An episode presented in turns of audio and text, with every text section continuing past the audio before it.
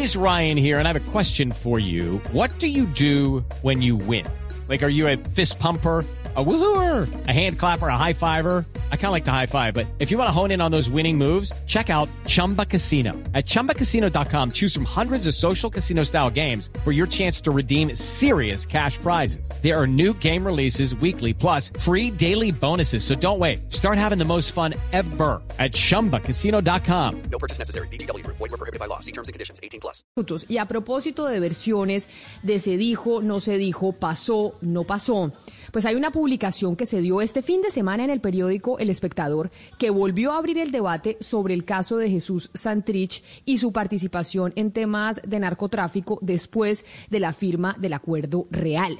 Si esa participación en narcotráfico pues se pudo ratificar porque le tendieron una trampa o hizo parte de una herramienta jurídica que se usa en el mundo y se conoce como entrampamiento. Pero además, el periódico El Espectador también eh, publica hoy martes su editorial, que titula Las dudas que deja los audios del caso Santrich.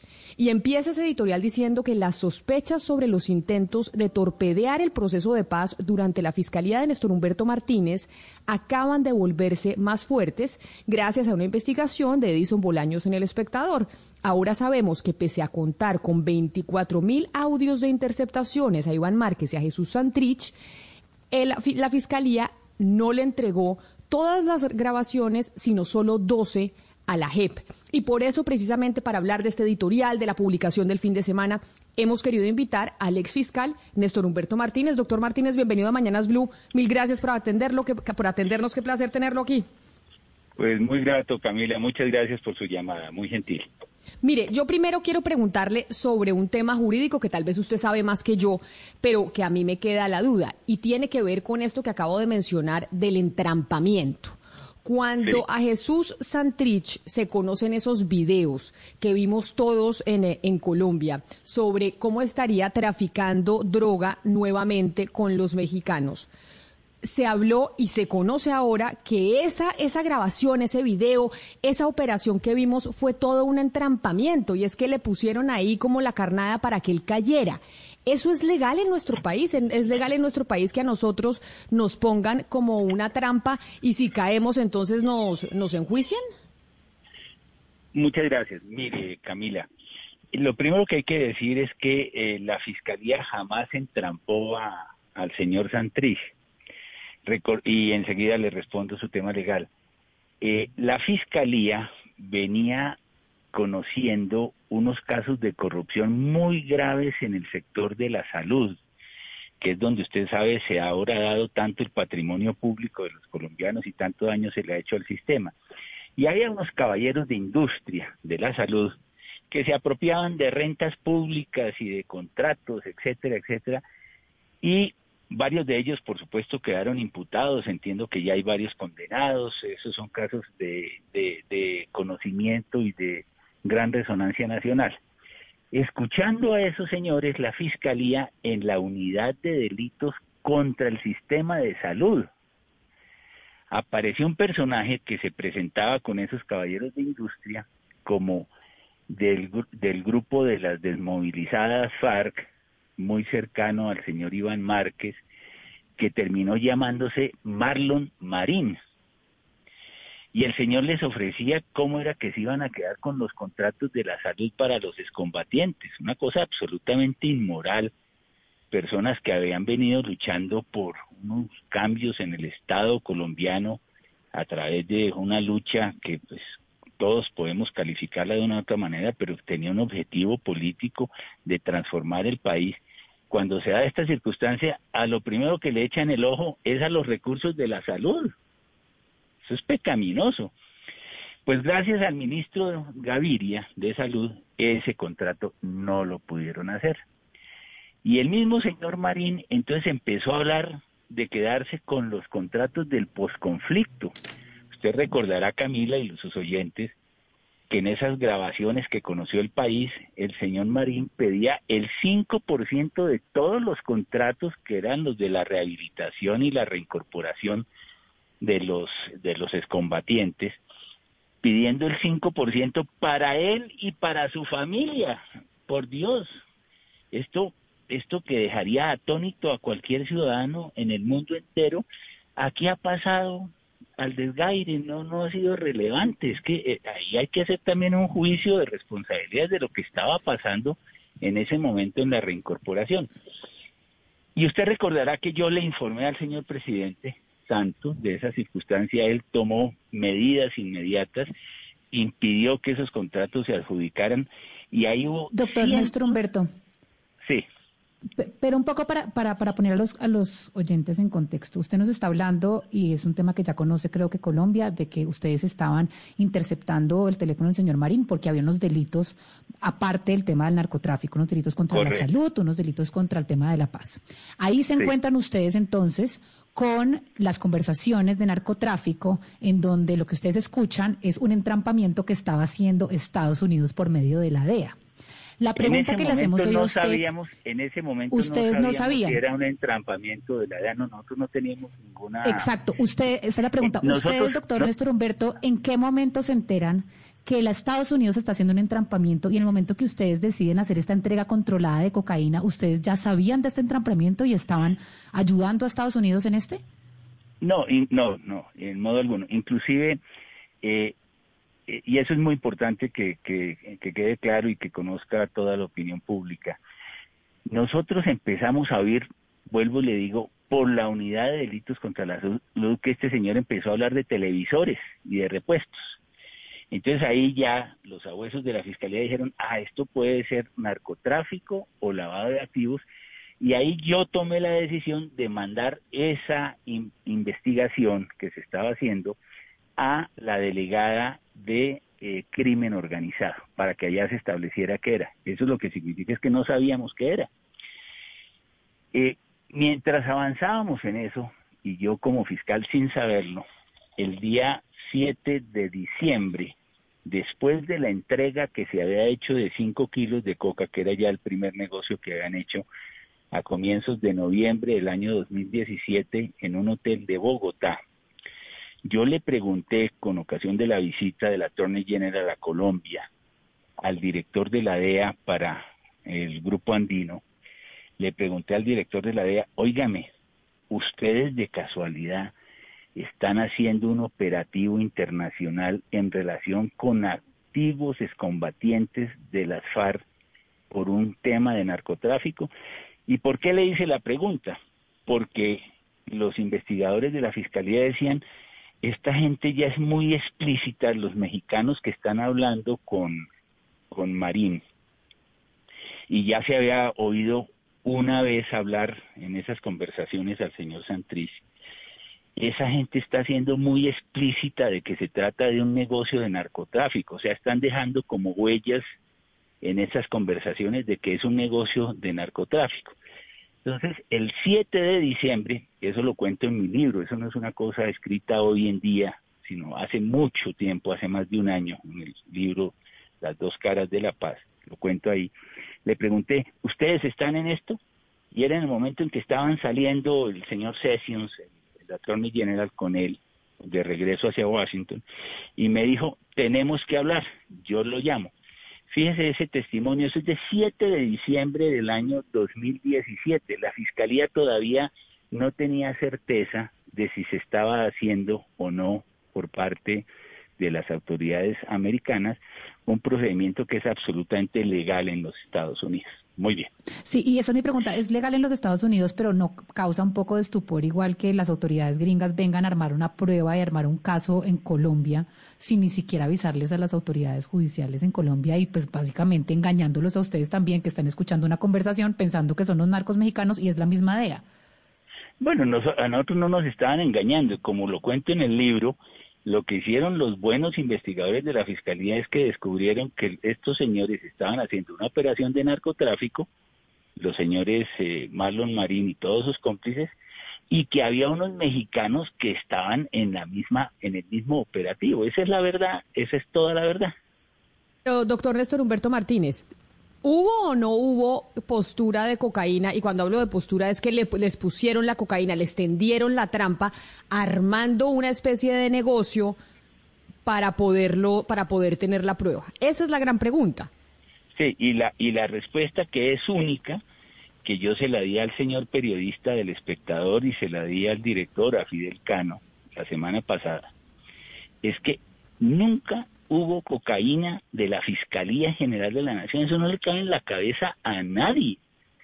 Es que en las operaciones de entregas controladas, que es una operación que se hace aquí, se hacen alrededor de 100, ciento y pico al mes. Eh, muchas de ellas se hacen a solicitud de cooperación judicial internacional. Agentes de la Fiscalía o de la Policía Judicial comparecen a entregas que hacen narcotraficantes, dueños de la droga, para rendir testimonio de la actividad ilícita en que se encuentran los narcotraficantes.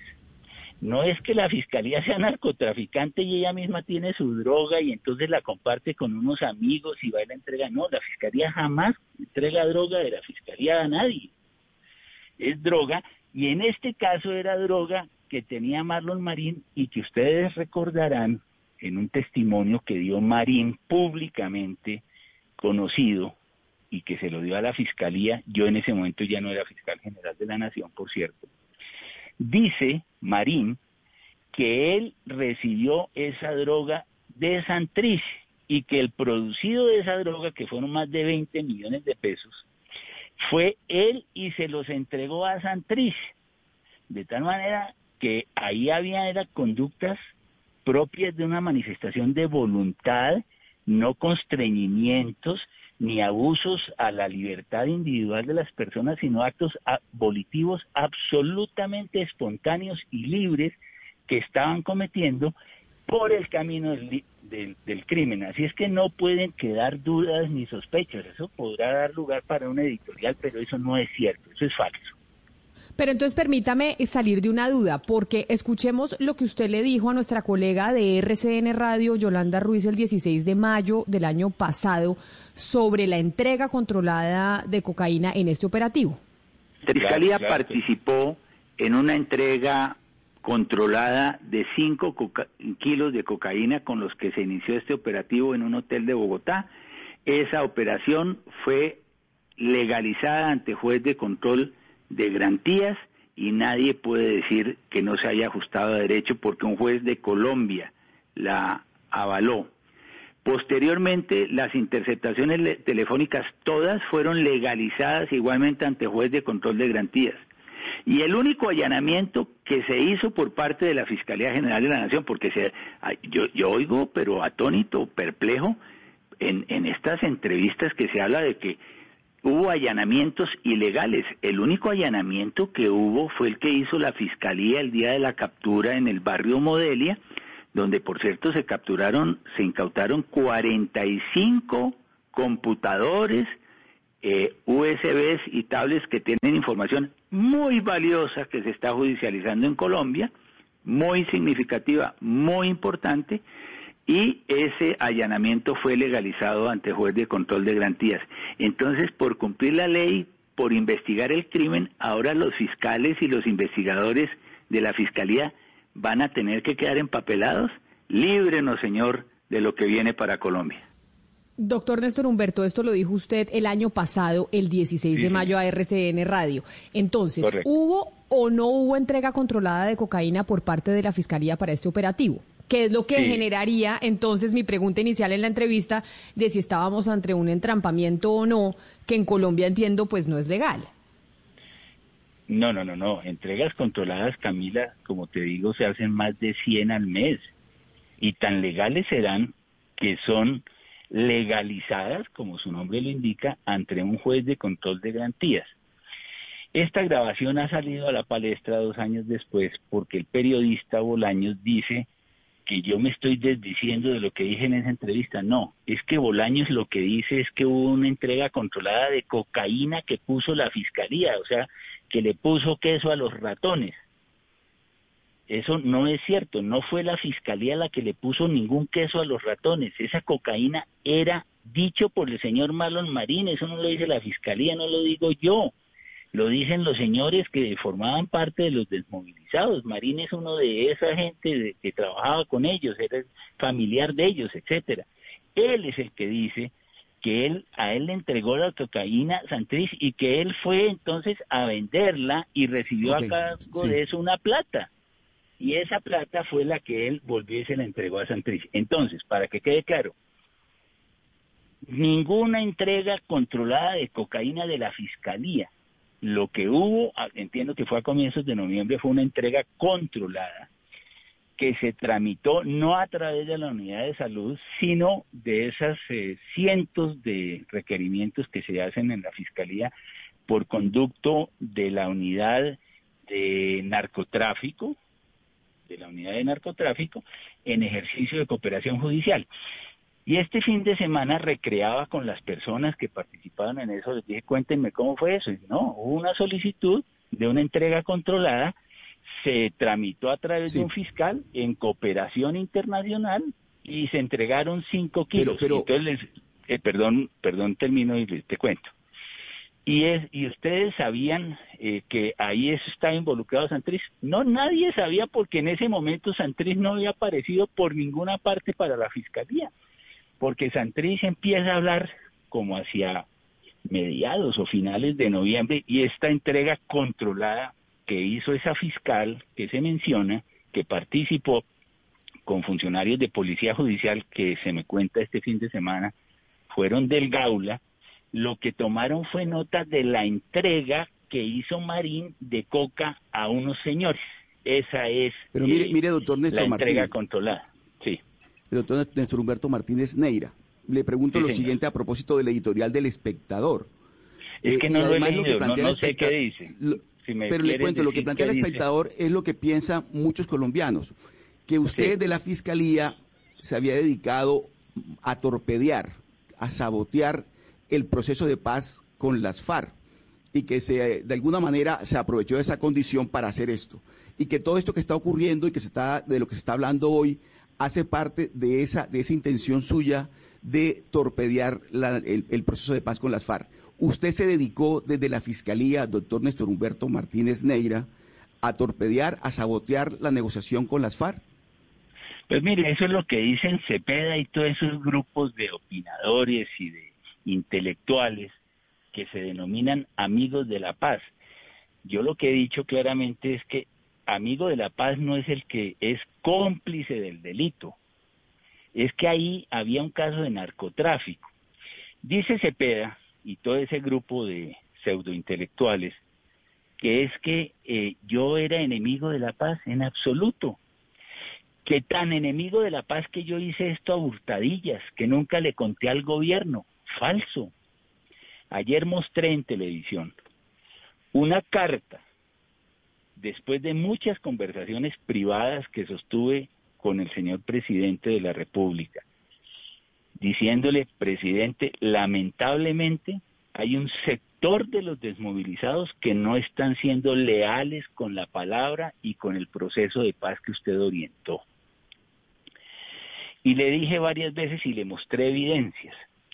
Y en octubre, oiga bien, en octubre del 2017 le entregué una carta de 17 páginas en donde en desarrollo de una facultad constitucional muy ex- excepcional que le permite al fiscal participarle al gobierno pruebas sujetas a reserva con altísimo grado de confidencialidad por razones de orden público, le participé al gobierno la existencia de una cantidad de pruebas, conversaciones, fotografías, documentos, 17 páginas, ya se imaginará, que tenían como enunciado principal que ese era el testimonio que estaba recogiendo la Fiscalía de cómo unos desmovilizados, un sector, no todos, porque para Aventura de la Paz, la gran mayoría, empezando por estos, eh, los directores del Partido de la Rosa,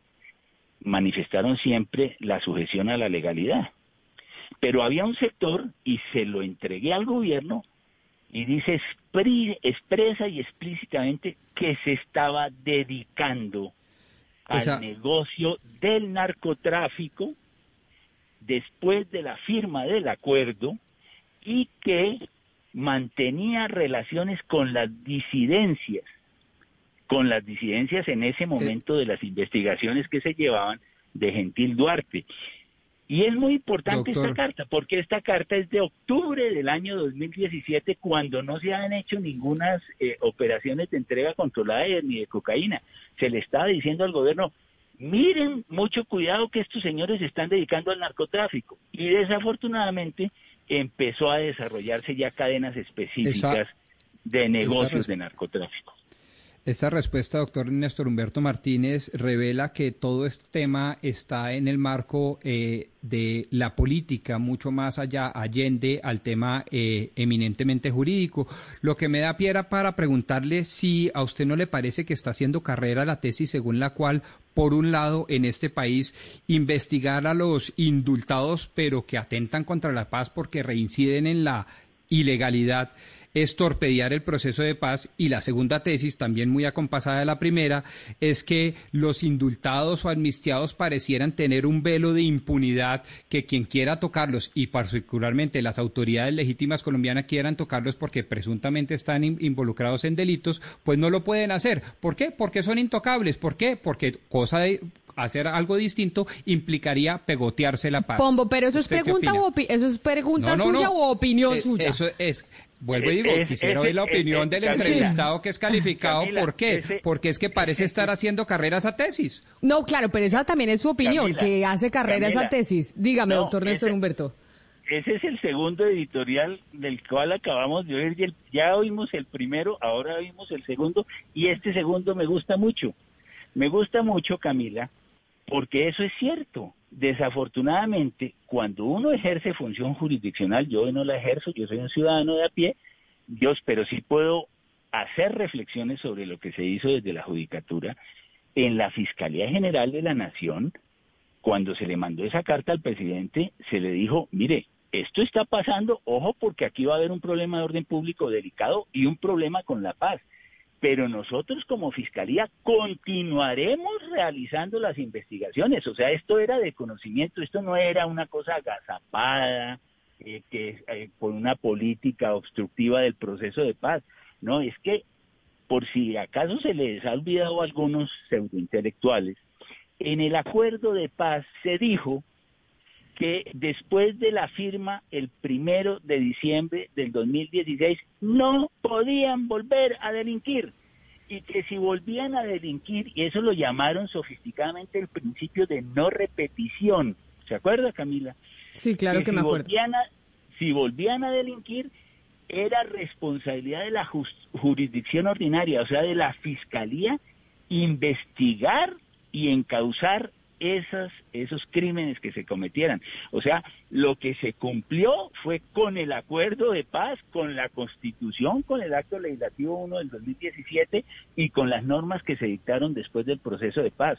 Lo que no podían exigirle a la fiscalía de entonces es que la fiscalía fuera cómplice de los delitos que se estaban cometiendo y que desafortunadamente han señalado los propios directivos del Partido de la Rosa diciendo que toda esa cofradía que giraba alrededor del señor Marlon Marín, hay una carta de Timochenko que lo dice, le causó un daño profundo al proceso de paz. Pero permítame antes de la pregunta de mi compañero Hugo Mario preguntarle sobre la repetida palabra que ha utilizado para referirse a un sector del país que tal vez es muy crítico con usted, doctor Néstor Humberto, y es pseudointelectuales, que trata usted como de llamarlos de forma despectiva, y me he preguntado por qué. No, no, yo no los llamo despectivamente, es que utilizan, eh, todos tenemos posiciones ideológicas y eso no, eso no descalifica a nadie. ¿Estamos de acuerdo con eso, Camila? Porque pues, es natural que los seres humanos tengamos ideas e ideología. Lo que no pueden es, sobre la base de sus preconcepciones ideológicas, macartizar a la gente. Esta gente se ha dedicado a decir que yo era el enemigo de la paz porque cumplí con las funciones que me imponía la Constitución de perseguir el delito. Entonces, ¿qué era lo que estaban pidiendo? Lo que dice el segundo editorial de la pregunta que me acaban de hacer.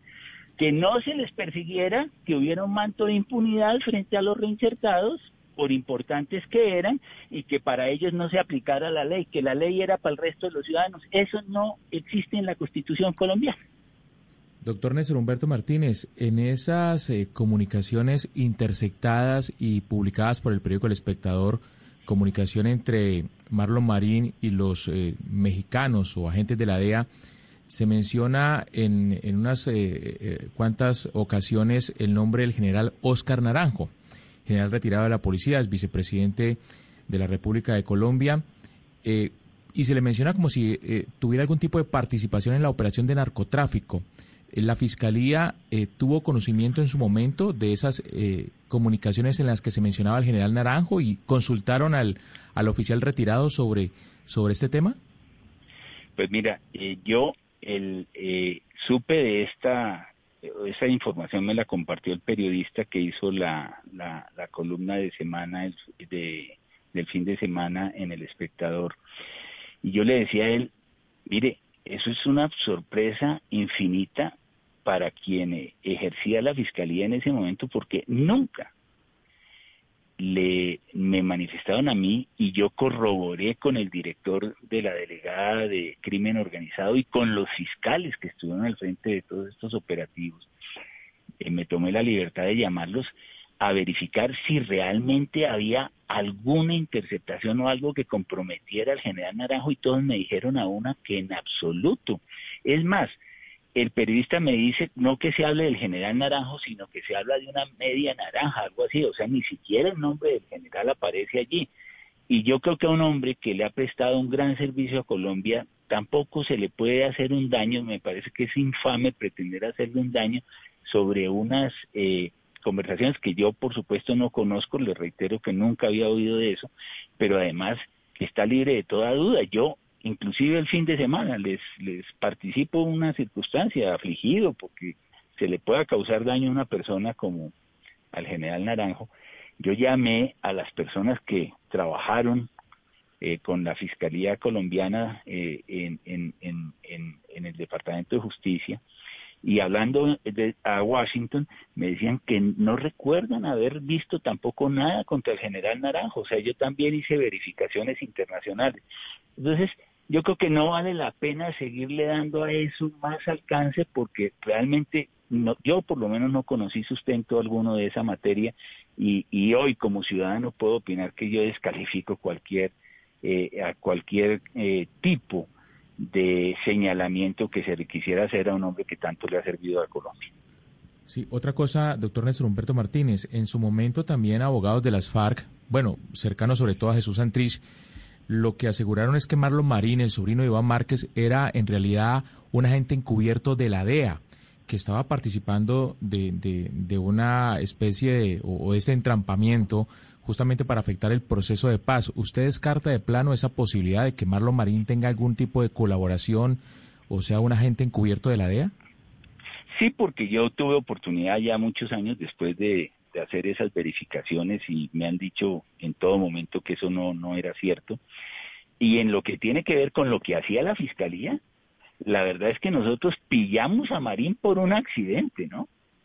Eh, no voy a volver a repetirles el tema de la salud, pero nosotros empezamos a hacerle seguimiento eh, investigativo sobre la base de las interceptaciones, es porque este señor hablaba en nombre de un colectivo, hablaba de una familia, la familia pues ya después se vino a saber cuál era, eh, hablaba de, de su grupo de amigos, pues el grupo de amigos eran todos estos eh, eh, grupos desmovilizados que desafortunadamente estaba metido en el camino de lo ilícito y, eh, y todo lo que el señor iba diciendo por, por el teléfono, los investigadores de la fiscalía lo iban confirmando y no eran operaciones ilícitas internacionales. El señor empezó haciendo actos de corrupción, actos espurios, banales, de la corrupción cotidiana de este país, donde se roban el centavo público o en los contratos de salud o en los contratos de prestación de servicios o en los contratos de obra pública.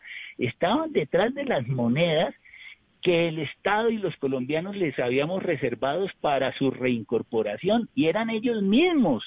Eso es una felonía y nunca nunca ha habido lugar a una editorial para descalificar la conducta de los desmovilizados que se estaban apropiando de los recursos de sus desmovilizados. Sí, e, ex, ex, fiscal Martínez, tengo una última pregunta para usted porque es que yo todavía no, no entiendo muy bien algo. Eh, por ejemplo, el día de hoy la JEP y la Fiscalía están adelantando una acción conjunta en Dabeiba, Antioquia. Es decir, aquí estamos hablando de cooperación interinstitucional, que dos instituciones del Estado deben cooperar para trabajar juntos. Y yo creo que uno de los grandes eh, ejes centrales del editorial del espectador es la falta de transparencia y de cooperación interinstitucional.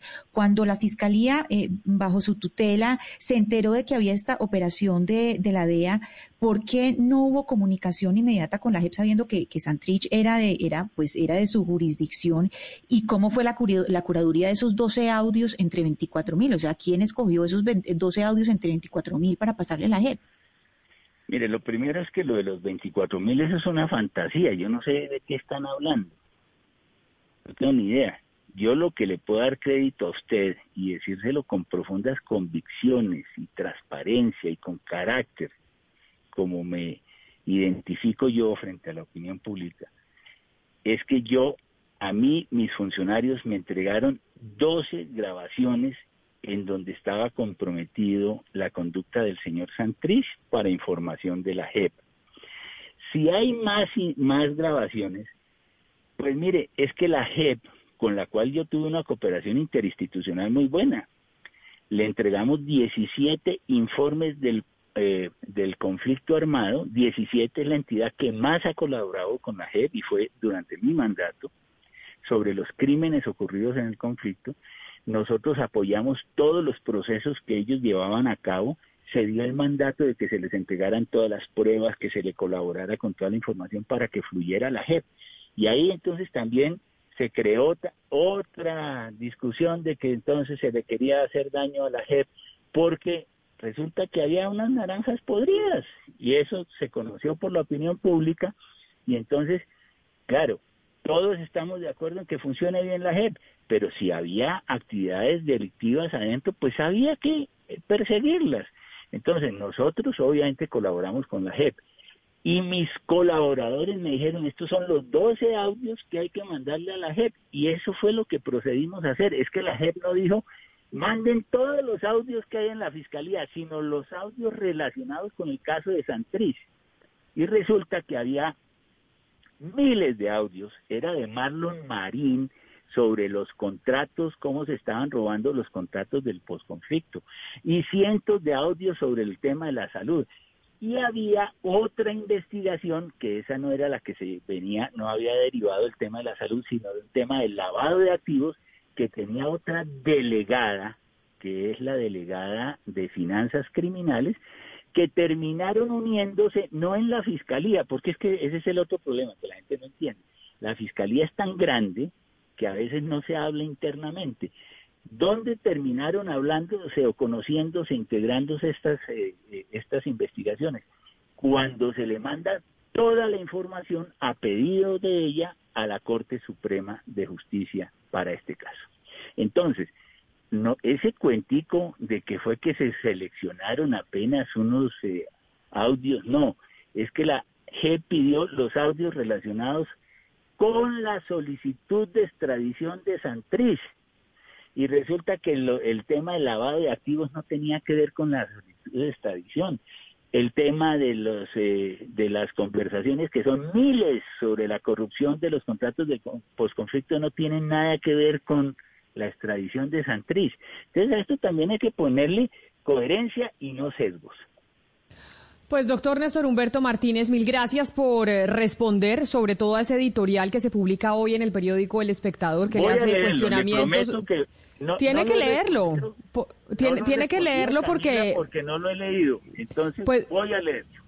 Tiene que leerlo así como leyó la investigación del fin de semana, porque en ese editorial plantean una serie de interrogantes sobre todo lo que decía mi compañera Ana Cristina desde Medellín, sobre cómo desde la Fiscalía bajo su tutela no hubo una colaboración con la JEP y sí siempre una intencionalidad, al parecer, de eh, torpedear el trabajo de esa nueva jurisdicción y un poco pues de hacerle daño al proceso de paz.